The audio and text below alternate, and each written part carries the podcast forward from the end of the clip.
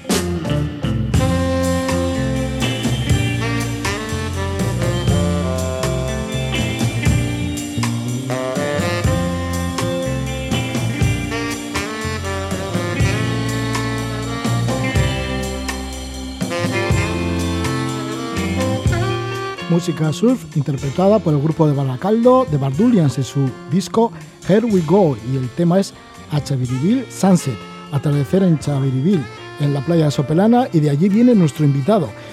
Él es Jonan Echevarría y es autor de un manual con el título de Socorrismo para surfistas. Le damos la bienvenida. Gabón. Gabón, Gabón. Bueno, pues ya tenemos aquí un manual que por fin sale de socorrismo para surfistas. Y es que estás muy metido dentro del mundo del surf desde que eras muy jovencito, desde los 14 años, y también metido en el mundo del socorrismo, porque has sido socorrista, entre otras muchas facetas, dentro de la ayuda que has ofrecido a los playeros y a los propios surfistas. Eso es, yo empecé, bueno, eh, como todo el mundo en la playa, con, con el corcho, con el planking, con el corchito, esas cosas, y luego empiezas, ves a los mayores ahí pillar la tabla, la pillas tú, no te dejan los padres en aquel tiempo, era todo muy peligroso, luego los surfistas no estaban bien vistos, y empecé a surfear y luego sin querer, luego también... Sí, porque comenzaste en el año 1986. Eso es. Pero bueno, ya llevaba ahí gente ahí dándole, los míticos ya sabes, de, toda la costa, y eran como nuestros hermanos mayores, los malos, que no nos dejaban mucho entrar por ahí, pero había que ganarse el sitio. Y luego, pues sin querer, fue entrando con todo el tema de, de surf, surf, y apareció el socorrismo. No sé si lo vi los vigilantes de la playa, una cosa de esas. Y dije, mira, y cuando se mezcló aquello que era encima era obra social, era voluntariado en, en Vizcaya, por ejemplo, pues entré, entré, les pregunté y me dijeron, sí, sí, sí, tú surfeas y sabes esto, venga para adentro. Había que hacer unas pruebas, está claro, había que pasarlas, pero sí, fue muy fácil. Y ya te hiciste socorrista y actualmente eres formador de primeros auxilios y socorrismo acuático y estás en la Cruz Roja. Eso es. Entre otras muchas facetas de las que tienes. Eso es, sí. Sí, y ahora sale este manual. ¿Por qué la necesidad de un manual de socorrismo para surfistas? Eh, lo llevaba fraguando en, la cabeza desde que él estaba de socorrista y, coordinador, porque aparte he sido coordinador también de Curroja. Que vamos a decir que es la persona que coordina a los socorristas de diferentes playas. Y yo estaba viendo un montón de accidentes e historias con todo el agregado y toda la, pues, vamos a decir, la moda del surf que está creciendo en las costas, en todos los sitios. Estaba viendo más accidentes, más historias. Ya el que venía al puesto socorro ya no era el, vamos a decir, el dominguero el bañista típico, ya era el que se había clavado una quilla no sé dónde, no sé cuál. Entonces ahí dije, ostras, aquí hay que hacer algo. Esto fue en 2007 o así. Y ahí dije, mm". y como daba formación también para entrenador de surf y todo esto, ha sido fácil. Así estaba, estaba ya hecho, vamos a decir. Hay una reseña histórica dentro de este socorrismo para surfistas. ¿Cuál es esa reseña histórica? ¿Cuáles son los inicios de la unión entre el socorrismo y el surf? Porque igual ha habido desde siempre, ¿no? Bueno, ya están las películas famosas, ¿no? De que el socorrista era también un, un surfista así potente. Eso es, sí, de hecho en, hasta en, en Irlanda... California, Hawái. Y que, pero te voy a decir incluso sin nada de surf. Eh, en, en, el tema de agarrar al, al, más fuerte del pueblo, cuando alguien se ahogaba, lo agarraban con una soga y el tío se iba para adentro y luego todo el pueblo tiraba para afuera con, con lo que sacara de, de, ahí. Sí, cuando no había tablas en la costa. Exacto, y, y, en sitios que también eran incluso fríos. Pero yo, por lo que he podido investigar, vamos a decir que los que han instaurado, o lo que yo he intentado imitar metiéndolo en las playas es a, a los hawaianos y y tema California. El Duque Kahanamoku y demás fueron los primeros que mezclaron un poquito el tema de, de la tabla que sirve para sacar a gente.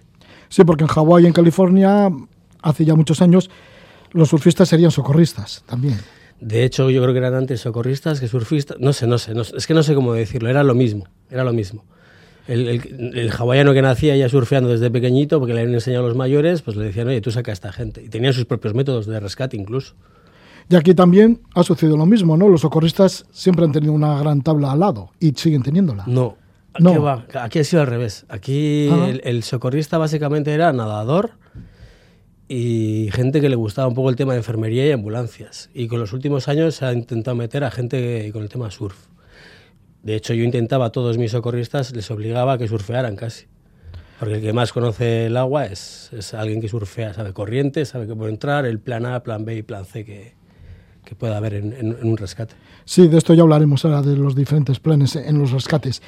Pero volviendo un poquito a esos inicios, ¿no? de la relación entre el surf el socorrista, ¿cuántos surfistas han salvado a gente? De hecho, en la son, playa. son los primeros socorristas que están ahí. Como, como mínimo aguantando a, a la persona, un montón, todos. Yo creo que todo el mundo. Aparte también el libro La anatomía de la ola. ¿En qué consiste esto de la anatomía de la ola? No, un poquito ver eh, cómo se forman las olas. A ver, el libro no es súper técnico ni es súper avanzado. O sea, es para todo tipo de personas. El surfer que lleva 30, 40 años haya sacado un montón de títulos de no sé qué, pues esto igual se lo sabe de sobra. Pero es una, una forma de explicación de todas las variables que ayudan a la hora de formación de una ola de rompiente y demás. ¿Cómo se forma una ola? pues pegándole un golpe al mar en, en, un sitio lejano y cuando llega a la orilla, como cuando metes el pie en, en, la piscina en una esquinita por primera vez en toda la mañana, ahí se crean unas ondas y rompen las ondas en, en una esquinita. También aparece la anatomía de la corriente. Eso es, que tienen su cuello, cabeza, escape y demás. Sí, sí, sí. ¿Cómo habría que hacer cuando de repente estás ahí en, en- metido en la corriente y la corriente te va llevando? ¿Sin o con tabla? Pues prácticamente en las dos, en las dos eh, opciones, porque ahí eh, en el libro además se pone con, con material o sin material, lo que hacían nuestros mayores, el sentido común, que había una frase que yo aprendí de mis aitas y mis aitites, que era el, el- el sentido común, hazte el muerto. Y ya está. Déjate Claro. llevar por la corriente que algún Claro, día parará. acabarás en la orilla. De hecho, todos los fardos acaban en la orilla. O sea, pero no ponerse nervioso, porque te está Exacto. llevando la corriente y Exacto. dices, bueno, tengo que llegar a la orilla, me estoy alejando de la orilla, me estoy poniendo mal Exacto. No, y, y venga a nadar y nadar y cada vez más agotado. De hecho, la mayoría, el 80% de rescates, a, sobre todo a bañistas y surfistas menos, porque tienen más templanza, vamos a decir, son por tema psicológico. Sí, de esto que ya no puedes más y dices, ya me, me rindo. Pero no que- puedes más porque te has obcecado en que tenías que salir por aquí. Cuando podía haberse- haberte dejado llevar nada. Te y- dejas y, llevar y y a está. 10 metros tenías una barra de arena y sales andando y ya está. Ya está, Y tranquilidad. esto pasa un montón en el Mediterráneo, por ejemplo. Mm. Luego también eh, hay otro de los temas, saber identificar y prevenir los accidentes. Eso es. A ver, en el tema surf, está basado en el tema surf, no en el tema, vamos a decir, resto del mundo. Eh, cuando la gente entra a surfear, se vuelve loca. Se vuelve loca, me refiero a que ve olas y ve olas y ve olas, y... pero muchas veces se olvidan del compañero, del, del que está con él en el agua, incluso del enemigo, porque hay gente que no se lleva bien en el agua. Pues resulta que alguien ha podido salir del agua y, y, pues la gente cree que está en el coche o se está duchando y sin embargo no, igual está en un sitio. Entonces hay que saber identificar, de decir, aparte de la comunicación y la comunidad, vamos a decir, del, del tema surf, de saber cuando alguien está mal o está bien. O sea, yo veo a alguien que anda increíble, que sabe surfear increíble y de repente se ha pegado un garrotazo, se ha pegado un golpe muy importante y empieza de repente a remar para adentro de una forma así rara. Y dices, ¿qué hace este yéndose para allí? Pues igual es que tiene un tema que le ha pegado en la cabeza y, tiene una alteración de conciencia y no está haciendo lo normal. Esto es, esto es real, ¿eh? esto de hecho aparece en el libro una de estas anécdotas.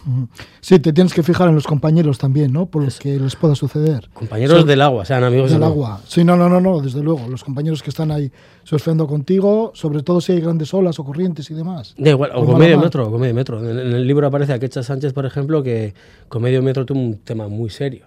Y hasta que un compañero, que curiosamente era socorrista, detectó que no iba bien la cosa, pues le salvaron. Si no, si no llegase por eso. Bueno, pues ahí está el compañerismo entre los surfistas. es, ¿Y cuáles son el plan A, el plan B y el plan Z?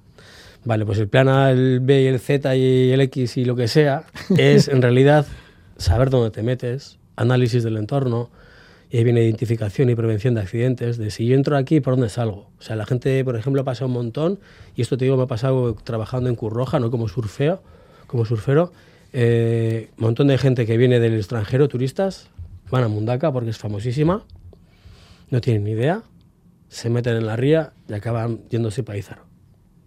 Entonces la gente no sabe ni cómo funciona eso, ni cómo va el plan A, ni el plan B, ni el plan Z. Entonces ha habido un montón de rescates, pero de gente que no, vamos, que tenía un nivel, no voy a decir cero, pero un nivel 1 sobre 10. Habría que buscar entonces las alternativas a la salida de estas personas Eso que, es. Es. que se van perdiendo. ¿Y el plan Z qué sería?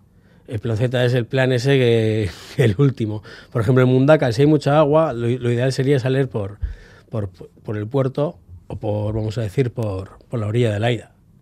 ¿No? Lo típico. Pero si hay tanta agua que te saca, pues el plan Z en este caso sería salir por las huertas llenos de papermeo.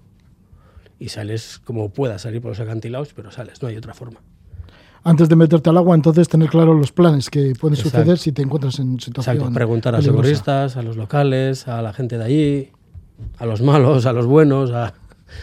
Sí, está bien, ¿no? También saber cómo funciona cada uno de los lugares si vas de nuevo. Exacto. Pero Pero con corrientes, mareas, demás. eso, rompientes, eh, cambios de marea. eh, aquí hay gente que viene, por ejemplo, del Mediterráneo que alucina con las mareas. Porque aquí tiene mu- mucha oscilación, sean vivas o muertas, cambia el, el entorno de la playa, cambia continuamente. ¿Cómo realizan los rescates?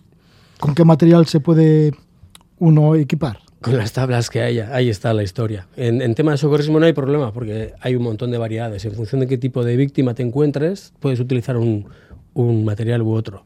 Sin embargo, aquí es lo que te encuentres. Entonces ahí está la historia. Se llaman eh, rescates de supervivencia. Yo tengo una tabla muy pequeñita, un 5-7, y otro tiene un paddle muy grande, un stand-up paddle, pues tendré que combinarlo entre todos. ¿Cuáles son algunas de las técnicas de rescate que aparecen en este libro, Socorrismo para surfistas? Pues hay, a ver, las técnicas son básicamente eh, subir a alguien arriba que esté consciente o que esté inconsciente. Es así de, así de claro. La historia es que va a cambiar en función del material que tengas. Una tabla grande, una tabla pequeña, un bodyboard o un stand-up paddle. Entonces eso es, se, muestra un poquito en el, en el, manual, pero lo ideal es luego practicarlo en sesiones de rescate que eso lo hacer. Para prevenir es importante tener un botiquín en el coche. Digo, eh, si vas con la tabla en el coche... Sí, sí siempre, en, en, todos los lados. Porque, a ver, ahora sí hay socorristas y tal, pero bueno, también están de una hora, de una hora a otra hora. Pero luego hay gente que no, Siempre, siempre un botiquín pequeñito y no te digo nada en invierno o si viajas, ya eso ya es muy importante. Es súper sencillo además porque no hay que tener casi nada. Ya que has nombrado viajar, ¿consejos y normas generales para, para los viajes? Lo primero, investigar, hablar con la gente. O sea, yo me acuerdo que hace años fui a México a Puerto Escondido y entré con un amigo mío y que entramos que nada, con un metro, sin, sin más, una, una normal y como estamos acostumbrados aquí a pinchar, a hacer el pato, pum, pum, para adentro, para adentro, para adentro, y, y, no entrábamos. Pero me acuerdo que de repente los locales, en cuanto venía una serie, en vez de remar para adentro, remaban para afuera. Y decía, ¿qué hacen estos? Pues encima están más fuertes que nosotros, no entiendo nada. Y lo que estaban haciendo era salían de la zona de impacto y cuando pasaba la serie o todas las olas gordas, entraban tranquilamente, sin haberse cansado. Bueno, pues sí que también aparecen estos consejos y normas generales para los viajes y entre capítulo y capítulo de este manual, Socorrismo para surfistas, pues aparecen surfes que cuentan sus sucesos vividos. Y esto lo hace al libro también como incluso más narrativo. Narrativo y real. Porque... Y real, porque además aparecen surfers que, que han estado en situaciones bastante difíciles. Bueno, muchos de ellos bien conocidos. Sí, la historia es que esto es lo, de hecho lo más complicado ha sido esto, reunir a la gente porque ha sido totalmente voluntario y, desinteresado. Y les dije, podéis decir lo que queráis sin censura.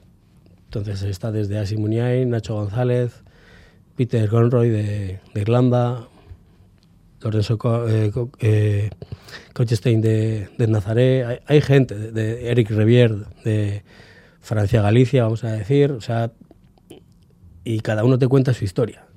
Está también Garasi Sánchez, y Garasi Sánchez y Leticia. Sí, y este irlandés, Peter Conroy, mmm, ha creado un baúl. Un baúl de supervivencia al medio de un acantilado en Irlanda. Sí, bueno, eso, eso ese y la cuadrilla que son, que es un equipo de irlandeses. Yo, cuando, yo estuve viviendo en Irlanda cuando aquello no les llegué a conocer, pero sé que estaban por la zona y yo creo que estarían empezando en aquella época. Y son una especie de equipo de amigos y conocidos que tienen motos de agua, equipos de salvamento y demás. Y están súper entrenados, porque encima pillan olas gordísimas de, con towing y con lo que sea. O sea, y han montado en medio de un acantilado una especie de... Claro, porque es el plan Z. O sea, si acabas en ese acantilado es el último sí, recurso. Eso es. Y hay gente que se lo hace de noche y demás. Esto me lo comentó Tony, Tony Wood, el, el, oceanógrafo, y yo no lo sabía, ¿eh? Y, me, y, y Zumo también me, contá, me hablaron del tema y luego hablando con ellos y me lo comentaron, sí. Y viene en el libro, comenta un poquito el tema. Y fue eso, de ayuda de supervivencia si estás ya en las últimas y, y nadie va por ti. Es como el, el, baúl de un tesoro, ¿no? Si, sí, si te mueres, sí. sí, eso te puede salvar. Bueno, pues estamos hablando con Jonan Echevarría, es el autor de este manual, Socorrismo para Surfistas, que lleva ya la segunda edición, en el cual pues vas indicando detenidamente cada uno de los, de los métodos a emplear. Además, ya hemos comentado, hay narraciones de, de surfistas de categoría y luego también unos, unas muy buenas fotos y, y, dibujos, vamos, fantásticos. Sí, de Iker Elhan. Sí. Unos, de hecho, están reflejados sobre situaciones reales. Lo de escalar por el invento, eso está sacado de, de experiencias reales. En la galea, el challenge es que ha habido gente que ha tenido que escalar por el invento para conseguir salir a la superficie. Ya, es que esta, este dibujo, bueno, te, te entró como una angustia verlo, bueno, sí, en la galea, ¿no? En, en el campeonato de olas grandes. Eso es. Bueno, pues aquí está este manual, ya decimos segunda edición, ¿en dónde lo podemos encontrar, Jonan? Eh, está autoeditado. Eh, hay, está en, en Aeronáutica, en la librería aquí de, de, Bilbao, en Pucas, en Guipúzcoa, en diferentes tiendas y escuelas. Y, y el nuevo bar que he montado en Pozas unos, unos socorristas en el Nalu y poco más. Está autoeditado, o sea, no, no hay editorial, no hay distribuidora, no hay sponsor, no hay nada. Pues suerte con ello, con Socorrismo para Surfistas, un manual, pero que muy práctico, de Jonan Echavarría. Gracias por venir y que vayan bien las olas allí por Soplana. Muchas gracias a ti, Roja, de verdad. Gracias.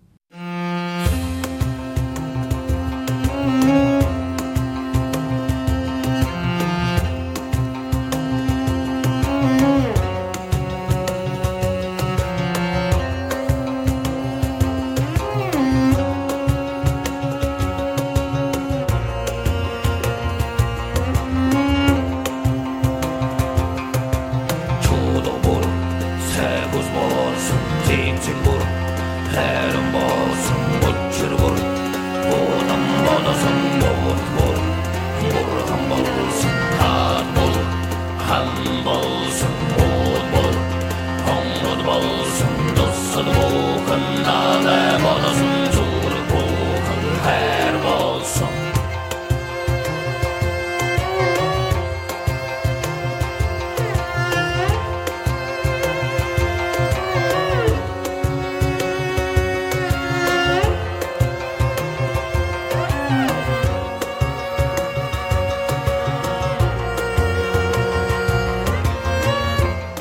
Es el grupo de Mongolia, Sedas. Nos vamos en el Mongol Rally desde Barcelona hasta Ulaanbaatar.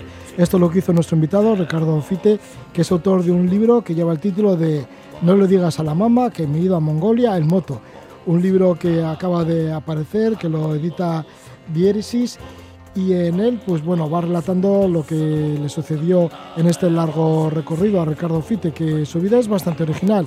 Diremos que él es profesor de educación física nació en Barcelona en el año 1974 cinturón negro de judo hizo diferentes viajes cada vez más largos en moto hasta que en verano de 2011 pues decidió hacer durante dos meses este viaje largo hasta Ulan y en un viaje que hizo luego posteriormente en el año 2012 se fue a Rusia nuevamente en moto y decidió pues buscar una ciudad en Europa porque él se encontraba en paro en donde podía encontrar trabajo. Se paró en Estocolmo, buscó trabajo y en esa primera ciudad que encontró trabajo pues ahí se quedó. Y ahora le tenemos a Ricardo Fite después de bastantes años, desde el año 2012, pues ahí en Estocolmo. Le damos la bienvenida. Muy buenas noches, Ricardo. Hola, buenas noches, Roge, ¿qué tal? Ricardo, que sí que te lanzas a la aventura, ¿verdad? Como por ejemplo lo de encontrar trabajo en Estocolmo. Pues sí, mira, eh, hay que hay que probar, ¿no? Si no hay trabajo en casa, pues hay que buscar fuera y luego pues ya buscaremos la forma de volver o no sé, lo que nos encontremos, claro, hay que estar abierto. Y fue así como lo he relatado, que te hiciste un viaje a Rusia y dijiste, bueno, me voy a de paso a buscar trabajo en alguna capital europea y llegaste a Estocolmo y ahí te quedaste. Eh, sí o sí quería viajar después del año de 2011 que había hecho la aventura de Mongol Rally, que es la de este libro que estás comentando, creo que hacemos la entrevista hoy. Y bueno, eh, ya tenía metido el gusanillo del viajar y del viajar y como hay gente que dice que es como una droga que no se puede dejar cuando la pruebas, pues ha sido un poquito así. Y desde el 2011, pues cada verano he sacrificado lo que ha hecho falta, ahorros, relaciones, lo que fuera, y al final pues he podido viajar en el 2011, en este, lo que se trata tu libro, en la participación del Mongo Rally, llegaste a Ulan Bator, pero llegaste sin dinero, o sea que lo sacrificaste todo. Todo, todo, todo. Por lo menos todos tus ahorros. Sí, porque es que hay un momento también que yo creo que el que tiene mucho también tiene más que perder, ¿no? Y entonces hay gente que lo mismo nos da estar a más 2.000 que a menos 1.000. Entonces, en la cuenta bancaria, quiero decir, hay un momento que tampoco, si estás con 1.000 o 2.000 euros en la cuenta, es que tampoco no, no tienes tanto, tanto que perder. Y el verano de Mongolia, pues fue uno, uno de tantos, ¿no? Uno de, los, si los siguientes han sido igual. Aquí hay, hay algunos viajeros que no tenemos mucho dinero y que, bueno, pues lo poco que tenemos lo invertimos en esto. En el libro No le digas a la mamá que me he ido a Mongolia al moto, comienzas cuando estabas haciendo la preparación de, del Mongol Rally, de cómo te metiste en ello, de cómo asististe a algunas charlas y conferencias para saber lo que era el Mongol Rally y la ilusión que le pusiste, ¿no? Porque estabas deseando hacer esto en moto. Y cuando partiste, pues es que estabas tan feliz que te ibas riendo dentro del casco, bueno, cuando ibas en la moto y en los primeros kilómetros, pues de la felicidad te salía la risa. Bueno, estaba súper eufórico entonces aquel día. De hecho, eh, el, cada verano, cuando, cuando estoy a punto de, cuando estoy ya viajando en moto, cuando estoy saliendo de casa y tengo la moto cargada, te puedo eh, confesar que, es, que me siento muy orgulloso de mí mismo, de lo que estoy haciendo. Entonces me siento como muy feliz. Y aquel año, como era la primera vez que me iba, que iba a salir fuera de Europa, aunque ya había ido a Turquía y aunque había ido a Cabo Norte o a Marruecos, pero aquel año pensar que me iba de Barcelona a Mongolia y en aquella moto que era tan manejable, la Yamaha dos y medio, eh, lo veía todo tan de cara, lo veía todo tan divertido, tan apasionante, que es que me iba riendo debajo del casco. ¿No pensaba en los peligros con los que te podías encontrar y con los que te encontraste? No, no, no, no, no, no, no. Lo, lo, vivía lo vivía todo como muy positivo lo vivía lo vivía como una aventura como, el otro día lo, comentábamos con unos amigos y le decíamos oye eh, cuál es la acampada que recuerdas que te ha hecho más ilusión la primera acampada cuando estás con tus amigos y uno dice, oye, pues tú qué te has traído, yo me traigo esto, yo me traigo aquello, el, primer cigarro que te haces en aquella acampada, eso, eso es lo que se recuerda con más ilusión. Después cuando ya eres más veterano, pues evidentemente claro que te hace feliz el hacerlo, pero el momento ese del novato, ese, eso es, fue la, la magia del año de Mongol Rally, de este libro, de No le digas a la mamá. Te lanzaste ingenuamente hasta Mongolia, pero bueno, te quedaban muchísimos kilómetros y dos meses de recorrido. Y es que cuando estabas a 500 kilómetros para llegar a la meta, resulta que en el desierto, supongo que es el desierto del Gobi en Mongolia, pues perdiste la cadena, se te rompió la cadena en mitad del desierto. Por aquel entonces, pues habías adelgazado 8 kilos por una fuerte diarrea, no pasaba ningún coche y estabas allí solo en el desierto. Y entonces es cuando empiezas a pensar, bueno, ¿yo qué pinto en todo esto? ¿no? ¿Qué hago en la mitad de la nada? Mm, ¿Y, y ahí te desesperas o qué? Mira, desesperado no, desesperado no, porque tampoco no he, estado viajando, tampoco no recuerdo momentos que he pasado así, miedo, miedo de verdad. Eh, no ha sido, no, no fue en aquel momento cuando me, me pudiera quedar en, el, en mitad de Mongolia tirado sin la moto, o sea, con la moto rota o con la cadena rota, porque al fin y al cabo estás en una pista y ya tienes, eh, vas muy, muy activado ya hace días que vas rodando en moto, eh, también estás, eh, vas, te, vas rodando con eso también. Entonces no, no llegué a pasar miedo en ese momento. Sí que hubo un momento que me dio un poquito de, de run run, de paranoia o de un poquito de miedo, pero fue pensando un día que, que, iba yendo en moto por ahí por Mongolia, llevaba el chasis roto otra vez porque lo iba partiendo durante bastantes días, me iba cayendo aquel día también varias veces. Y sí que pensé, ostras, si en una de estas me caigo aquí y yo que sé, me rompo un codo, se me sale un hombro, me, pasa algo y luego yo no puedo seguir conduciendo, ostras, ¿qué hago yo aquí? y al final tampoco no hacer nada, estás en una pista y en una pista acaba pasando, pasando a alguien. Otra cosa es que estés en el desierto, con el agua contada, con una brújula y que estés en un mar de, de dunas, entonces sí que si pasa algo allí, sí que, sí que puede ser mucho más peligroso. Pero en Mongolia al final, aunque fuera una pista, al cabo de dos horas acababa pasando a alguien, y si no, pues al día siguiente. O sea que yo notaba que tampoco no era tan, tan, tan, tan peligroso como, como por mi vida, ¿no? No, no ha sido el momento que yo he pasado miedo en viajar. He tenido alguno que sí, pero no fue ahí. te lo tomaste con calma, ¿no? Sí, como estabas tan rendido, pues te despreocupaste de todo, te tumbaste y bueno, que pasara el tiempo y ya todo se iba a solucionar. Claro, claro. Hay, hay un momento que sí que es verdad que hice mía una, una frase de otro viajero que es Fabián Barrio, que él ha escrito también en libros de viajes en moto, él salía a dar una vuelta, o El morador del asfalto, y, decía una frase que era muy interesante, que es, al final siempre aparece alguien, él dice siempre aparece un tío, pero eso es verdad, siempre aparece alguien. Entonces, aunque la moto se rompa, o el coche se rompa, o siempre aparece alguien que te va a ayudar a arreglarlo. Y, así fue en el libro, ya se ve que es así. Siempre, siempre aparecen los, los lugareños que te ayudan. Ya que has nombrado a, Fabián Barrio, que dio la vuelta al mundo del moto, también lo hemos entrevistado en bastantes ocasiones aquí en este programa, en la Casa de la Palabra. Eh, pero bueno, una de las ilusiones que tenías, y además desde niño, era llegar a Rusia. Y en este Mongol Rally, pues tenías que pasar por Rusia. Pasaste de Ucrania a Rusia, ¿y cómo fue ese contacto, ese primer contacto con Rusia? Bueno, el primer shock en 2011, el primer shock era en Ucrania. ¿eh?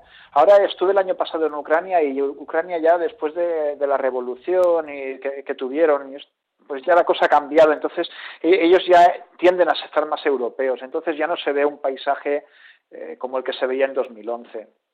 En aquel momento sí que fue el primer shock, de cuando ves los Lada Giguli, que son coches eh, como un, 1400, un Seat 1430 en España, eh, las furgonetas soviéticas que son como muy rudas, los 4x4 que también son así muy vastos, coches Volga, eh, las motos con Sidecar, todo eso en 2011 sí que se veía. Y la policía con actitud también corrupta, no solamente que, con, que, eran corruptos, sino que ya se les veía que era mejor que no te parasen. Y ahora no, ahora ya se veía otra cosa, se veía el, los coches más nuevos, la policía pues un poquito más civilizada, ya se veía otra, otra cosa. Ha habido una renovación de Ucrania. Y entonces el primer choque en, 2011 fue en Ucrania y, en Rusia eh, fue en la misma línea, de, ver a la gente, pues eh, gente ruda, gente fuerte, que se, que se nota que han pasado una, una vida como de poca broma, vaya. Tenías muchas ganas de conocer Rusia, ya hemos dicho desde que eras niño, y es que Rusia te, te marca mucho, ¿no? Porque luego, después del Mongo Rally, sí que has vuelto de nuevo a recorrer Rusia. ¿Tienes buenos amigos allí? Mm, eh, sí, mira, lo que, lo que ha pasado es que después volví, en, después de Mongol Rally, volví a Rusia, fue el año que acabé aquí, y a partir de ahí lo que me pasó fue que de casualidad, pues una historia muy divertida, y de, casualidad acabé en un, en una concentración de motos. Entonces, en esa concentración de motos empezaron a darme teléfonos. Oye, si tienes algún problema, llama a Sasha del motoclub de Murmansk. Si tienes eh, algún problema, llamas a no sé quién en San Petersburgo. Y yo notaba que, cuando, que era verdad, que cuando tenía algún problema iba llamando y la cosa funcionaba. Entonces, allí me iba sintiendo cómodo. Y luego fui volviendo a Rusia durante los siguientes años, cada verano volví y el verano siguiente, bueno, el verano siguiente estuve en India, pero el, siguiente volví, entonces me fui a Irán con la, con la moto desde Estocolmo, entonces claro, tuve que pasar Moscú, Volgograd, todo el Cáucaso, Georgia, hasta llegar a Irán. El siguiente estuve en Tayikistán, el otro estuve en Vladivostok, o sea que cada año sí que he estado allí cómodo. Y cada año he tenido más contactos yendo de motoclub en motoclub y claro, la gente se porta súper bien. Es muy interesante Rusia porque es un país que se supone que la gente es más distante y fría y se supone que están menos abiertos y es todo lo contrario, detrás de esa imagen tan distante y fría se esconde un corazón enorme, enorme, son muy, muy, muy buena gente. Y te van a abrir su puerta, o sea que eso es muy interesante. Cuando llegaste a Olobator, ya hemos dicho, te quedaste sin dinero, ¿cómo resolviste ese trance? Pues llamé a mi hermano, le dije que, que, me, pusiera dinero en una cuenta, el dinero tenía que tardar un par de días, entonces me instalé en un, como no tenía dinero, claro, me instalé en un hotel que era un hotel en el que la gente iba a a hacer botellón. Y entonces en ese hotel, eh, y mientras tanto mi tía ya me había reservado el billete de avión y yo se lo pagaría a ella. Entonces esperaba que llegara algo de dinero y aparte del billete de avión ya lo tenía bastante listo, pero tardaba, tenía que estar dos noches, no, me las quitaba nadie en Ulan Bator. Y fui pidiéndole a algunos europeos que me invitaran a comer, y eso funcionó. Y las noches que estuve en el hotel ese tan duro que la gente iba a hacer botellón, bueno, fue bastante pesadilla porque eh, los borrachos me llamaban a la puerta por la noche golpeándola súper fuerte. Fue, fueron dos noches duras, pero bueno, como ya era el, final del viaje, pues ya ves que está acabando, entonces tampoco no me, no me desesperaba cuando ves que hay un fin, que es que solamente es una, una, situación mala es temporal, entonces la aguantas bien. Lo malo de, es cuando no, cuando no sabes cuándo va a acabar, ¿no? Este es el libro, no le digas a la mamá que me he ido a Mongolia en moto. Ricardo Fite nos habla desde Estocolmo, el autor del libro, y relata pues dos meses de viaje en moto de Barcelona a Ulaanbaatar, más de 10.000 kilómetros, en una antigua Yamaha de 250 centímetros cúbicos. En el, camino, en el camino le pasó de todo, pues varias caídas, dos cadenas de transmisión rotas, mmm, bueno, pues fiebres en Kazajistán, eh, roturas de chasis, hasta un tatuaje ruso. Bueno, pues todo esto y más lo podemos encontrar en el libro. Que vaya bien, Ricardo, en Estocolmo. Suerte en Suecia. Muchas gracias, muchas gracias, Agur.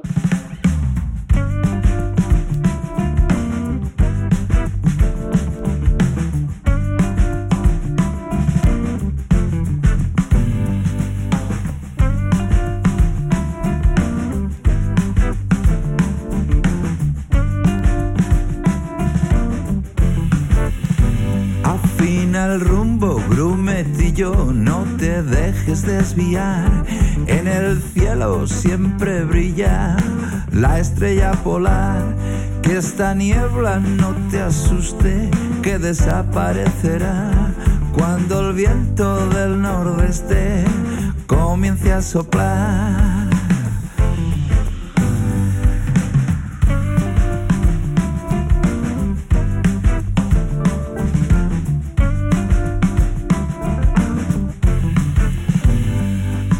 Estamos ya muy cerca, de camino hacia la orilla. Arrecifes nos esperan con un beso letal. Maniobra con cuidado, echa el plomo por favor, que son aguas sinuosas y que huelen a traición. Ten cuidado, grumetillo, donde pones el timón.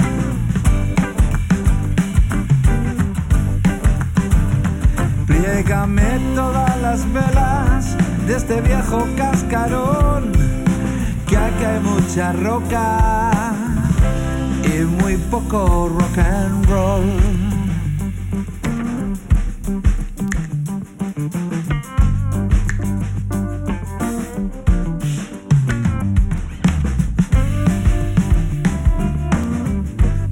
Es una de las finas canciones que componen el disco Buster del Universo y lo hace Edu Basterra, el título Grumetillo. Y también vamos a ir con un libro que lleva un título parecido, lleva el título de Dibucartas al Grumetillo. Sus autores son Javier Brizuela Marcos, al que le damos la bienvenida, tan solo tiene 14 años. Javier, muy buenas noches. Buenas noches, Roge. Estamos también con Álvaro González de Aledo, capitán de yate que es uno de los dos autores del libro Dibucartas al Grumetillo. Álvaro González de Aledo, bienvenido, muy buenas noches. Hola Roge, buenas noches y antes que nada darte la enhorabuena por lo bien que has elegido el tema para introducirnos. ¿eh? Ah, sí, bueno, siempre lo he pensado, ¿eh? Una vez que vi vuestro libro digo, aquí le pega el tema grumetillo de Edu Asterra. Pues sí, es maravilloso y además, eh, vamos, muy muy acorde con lo que hacemos en el, en el grupo este de nuestros grumetillos también. Hay que decir que Álvaro González de Aledo ya eres buen conocido aquí en el programa en la Casa de la Palabra por tantas y tantas aventuras que nos has comentado náuticas, sobre todo con tu velero.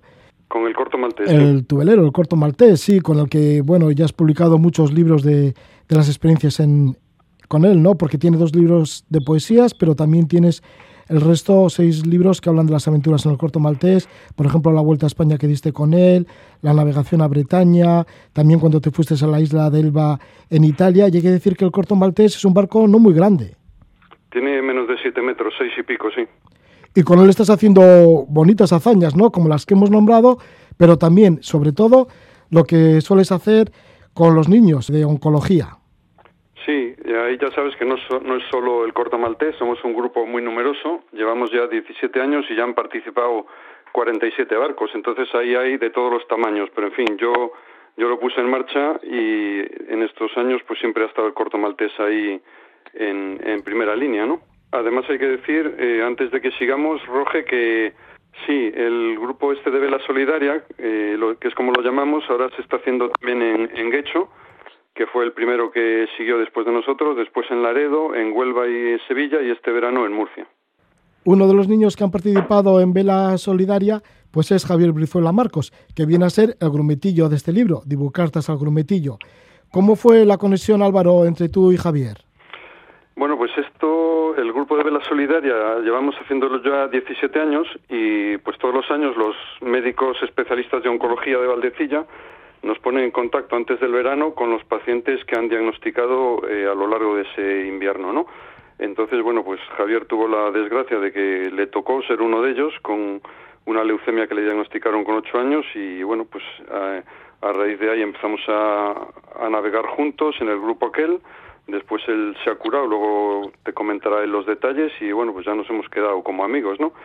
Pero la idea de hacer el libro fue mientras él estaba ingresado, sobre todo cuando estaban preparándole para el trasplante, que pasaba muchas horas allí ingresado y en la burbuja de aislamiento y eso, y pues era una forma de matar el rato y le convencí pues para que contara con su lenguaje para otros niños pues cómo había vivido él su enfermedad. Javier, ¿y cómo has vivido la enfermedad? Porque hay que decir que naciste el 7 de agosto de 2004 en Santander, que te diagnosticaron leucemia linfoblástica aguda tipo B en agosto de 2012, justamente la víspera de tu octavo cumpleaños. ¿Y cómo lo has vivido todo? Pues la verdad es que a pesar de las dificultades que supone la enfermedad, que es en sí un tanto dura, pues siempre gracias a mis padres en especial y también a mis hermanos, gracias a uno el cual eh, su trasplante me curó, eh, pues siempre he vivido la etapa en el hospital pues de forma divertida, jugando, divirtiéndome, siempre eh, con la esperanza de salir cuanto antes y de no rendirme nunca porque pues me había tocado por desgracia a mí como le podía tocar a cualquiera y siempre hay que luchar para salir adelante de las situaciones difíciles. Sí, porque te curaste en una ocasión allá por el 3 de septiembre de 2014, pero luego sufriste una inesperada recaída. Sí, esa recaída fue en enero tras eh, tras Reyes y pues en ese momento eh, yo estaba bastante destrozado. Y bueno pues gracias a mi a mi médico que siempre ha estado ahí al pie del cañón eh, en sus vacaciones y en todos en todo el tiempo durante el que yo estaba en el hospital gracias a Álvaro también que me enviaba las dibucartas y con las que mataba el tiempo allí eh, ingresado y, de la que al final surgió la idea de agruparlas y formar un libro que posteriormente se ha publicado gracias a Slibric y que vamos a presentar en, en Bilbao eh, muy pronto. Sí, ya diremos la fecha, pero bueno, siguiendo un poco con la historia de tu enfermedad, sí que al final has conseguido, ya por segunda vez, que la enfermedad remitiera. Así que ahora te encuentras bien. Sí, ahora ya todo perfecto y volviendo al cole con normalidad, eh, a música, que estudio en el Conservatorio Jesús de Monasterio, y pues bueno, pues ya recuperando la vida normal que la enfermedad me quitó. ¿Cómo ha sido tu aventura también como grumetillo, como navegante? Pues la verdad es que yo de pequeño tenía eh, miedo al agua, no me gustaba mucho, no era muy buen nadador, y la primera vez que Álvaro me lo ofreció, que me lo ofrecieron mis padres, eh, pues yo me negué, pero al final me animaron y tras las primeras navegaciones, pues al final le cogí cariño a lo de la vela y ahora mismo pues tengo un atraque y esperando para comprar un barco para continuar mis navegaciones. Así que te ha ido gustando muchísimo esto de navegar. Sí, al final me he ido animando y me ha gustado mucho. Me parece un mundo muy interesante por descubrir. ¿Qué te ha aportado también para vencer la, enfermedad? Para, sobre todo para tener ánimo. Pues la verdad es que cuando estás en una habitación encerrado, por así decirlo, en una habitación de aislamiento, a poco se reducen tus posibilidades y cuando sales al mar, que es eh, un, un territorio abierto con mucho por explorar, con el viento en la cara y con la alegría de tener a gente con la que poder juntarte y que han pasado algo parecido y te cuentan sus historias y tú las tuyas, eh, tus aventuras, pues al final te olvidas un poco de lo mal que lo estás pasando y pues entras en otro mundo de que no, no es tan negro como lo ves al principio te ayudaba a imaginarte, pues eso, la amplitud de los horizontes del mar, de estar allí en el barco. A, imaginarme que estaba curado y, y me daba fuerzas para seguir luchando día a día. Así que resulta, Álvaro, resulta mucho, ¿no? Esto de ofrecer los barcos para, para los niños enfermos, para los niños enfermos de cáncer, porque un claro ejemplo es el de Javier. Sí, además él refleja muy bien todo lo que sienten los demás, ¿no? Eh, les ayudamos mucho en cuanto a su, mm, su adaptación a la enfermedad. Obviamente la, la enfermedad, que todos son niños con cosas graves, pues se les cura con el tratamiento médico en el hospital. Eh, y nosotros lo que ayudamos es a que se adapten mejor a esos dos o tres años de, de tratamientos duros, de muchos ingresos, pues dándoles un poco de alas cuando se lo permiten los intervalos entre la quimioterapia y eso. ¿Qué te ha llamado la atención de los escritos que te enviaba Javier para que luego se publicara en este libro? Bueno, eh, es, no, Javier lo que ha hecho ha sido contar su historia en forma de un relato eh, que él se imaginaba lo que estaba ocurriendo dentro de su cuerpo, ¿no? Entonces las, las cartas son las que le escribía yo a él mientras estaba ingresado, que ya sabes que son dibucartas, que son textos que en algún momento se empiezan las letras a retorcer o a cambiar de tamaño para convertirse en un dibujo o una caricatura, ¿no? Entonces, nada, en esas cartas, pues yo les le contaba a él pues las cosas de mi vida, tanto profesional como las vacaciones, las navegaciones que hacíamos, eh, y a él pues bueno, le animaba el irlas interpretando y viendo que la vida seguía fuera de las cuatro paredes del hospital, ¿no? Y es que eres experto en dibucartas. Bueno, hombre, tanto como experto. Bueno, sí, la verdad, porque algunas veces me has regalado alguna dibucarta tuya, que son bien bonitas. Sí, pues nada, es una tontería que no sé ni cómo me di cuenta que me salía, pero es eh, eso, utilizar las letras para hacer dibujos y entonces, pues nada, un texto que empieza como una fila de letras se acaba convirtiendo en un dibujo y tiene su gracia el, ir descifrando, es como descifrar un crucigrama, ¿no? O, un sudoku, eh, leyéndolo, retorciendo la, la página para ver por dónde sigue y luego cuando ya lo has descifrado pues te da la, satisfacción de haberlo terminado, ¿no? Es como un juego. Entonces, Javier, ¿qué eran para ti estas dibucartas? Pues estas dibucartas, eh, además de que Álvaro me contaba su vida y me animaba a que no me rindiese, pues sí que me ayudaban a salir del entorno de la vida hospitalaria en la que se me había reducido mis posibilidades y me ayudaban a salir fuera, a, enterarme de lo que sucedía y también pues me pasaba unos buenos ratos resolviéndolas. ¿Cómo es para ti, bueno, ver a tus compañeros de clase y así que hacen una vida normal? Para ti eso tiene que ser extraordinario, ¿verdad? Pues cuando yo me puse malo, yo jugaba al fútbol y lo tuve que dejar y la verdad es que ver que tuvo que tocar aquí, pues eh, en un principio cuando era pequeño, pues yo pensaba que vaya, que por qué no le ha tocado a otro y me ha tocado a mí. Pero bueno, pues al final a cada uno le toca lo que le toca, lo que hay que hacer es asumirlo y pues pensar que yo puedo igualmente, si me eh, ya curado, pues puedo hacer lo mismo que otro que no lo haya pasado o incluso hacerlo mejor porque no te no te impide eh, ser igual que los demás no eres diferente. Claro, por supuesto, pero eso pasa muchas veces, ¿no? Que igual vivimos una vida rutinaria, no nos damos cuenta de lo bonito que puede ser esta vida rutinaria, ¿no? Sobre todo si estamos en buenas condiciones no nos damos cuenta de ello. Quizá tú te hayas dado más cuenta de, esto, de, que la vida tiene, tiene más valor. Sí, hasta que no pasas una experiencia que ya pues te rompa tu zona de confort es cuando realmente empiezas a valorar lo que tienes y a ver cómo hay gente que de verdad lo está pasando peor que tú y que es muy triste que pasen cosas. Ahora acabo de leer una noticia de un niño que desgraciadamente pues no ha podido superar una leucemia, un niño pequeño porque no le llegaba, no tuvo la suerte de la suerte que tuvo yo de encontrar eh, un donante compatible y también quiero con esta entrevista animar a que toda la gente que oiga este programa de radio se anime a hacerse donante de médula porque es una cosa que no cuesta nada, que de verdad eh, ayudas a mucha gente, no a ti no te va a suponer nada, eh, vas a tener una satisfacción de saber que has curado a otra persona, que tú has sido capaz de obrar esa cura y de verdad en el momento que te operan a ti no te hacen prácticamente daño, no te quedan secuelas ni nada y en el mismo día ya te dan el alta y ya vuelves a, a tu rutina diaria. Así que quiero animar desde aquí a la gente para que se haga donante de médula y que no pasen más casos como estos donde no haya un donante compatible. Sí, sí, bueno, yo quería hacer dos, dos apostillas a lo que ha dicho él. Lo primero, que efectivamente la donación de médula es distinta de la que se hacía antes. La gente tiene cierto respeto porque antiguamente se hacía obteniendo la médula por punciones en los huesos, ¿no? Entonces, bueno, pues se tenían que ingresar al donante, etcétera. Ahora ya se hace por, por sangre periférica y es parecido a una transfusión, ¿no?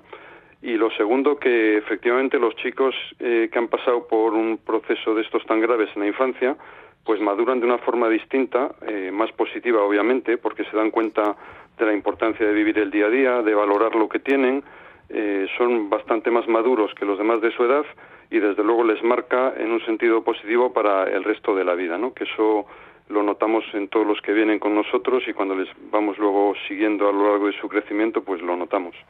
Álvaro, la vela solidaria ha nacido de esto, de que tú eres médico, que eres pediatra, que has conocido y conoces a los niños directamente y su salud y que te gusta la navegación. Lo has unido conjuntamente para ver el resultado y este resultado después de 17 años ha sido positivo. Sí, sí. Eh, yo creo que es evidente que esto surgió pues por ser yo pediatra y navegante y bueno, pues intentando juntar las dos cosas que sabía hacer mejor y que más me motivaban eh, en la misma línea, ¿no? Y sí, en los 17 años hacemos una evaluación cada año al acabar el verano, eh, donde preguntamos a los padres en una encuesta unas, una serie de preguntas para ver cómo han valorado ellos la actividad y si consideran que les ha venido bien a los niños para mejorar su estado físico o de ánimo y siempre más del 95% dicen que sí, que les ha ayudado mucho en este sentido, ¿no? Como dije antes, la enfermedad de base obviamente no la corrige, esa hay que tratarla por, los medios tradicionales. Habéis sido pioneros en esta iniciativa de Vela Solidaria con los niños de oncología en la Bahía de Santander. Luego, como bien has dicho, pues también se ha trasladado este proyecto a Laredo, a Guecho, a Huelva, a Sevilla, a Murcia.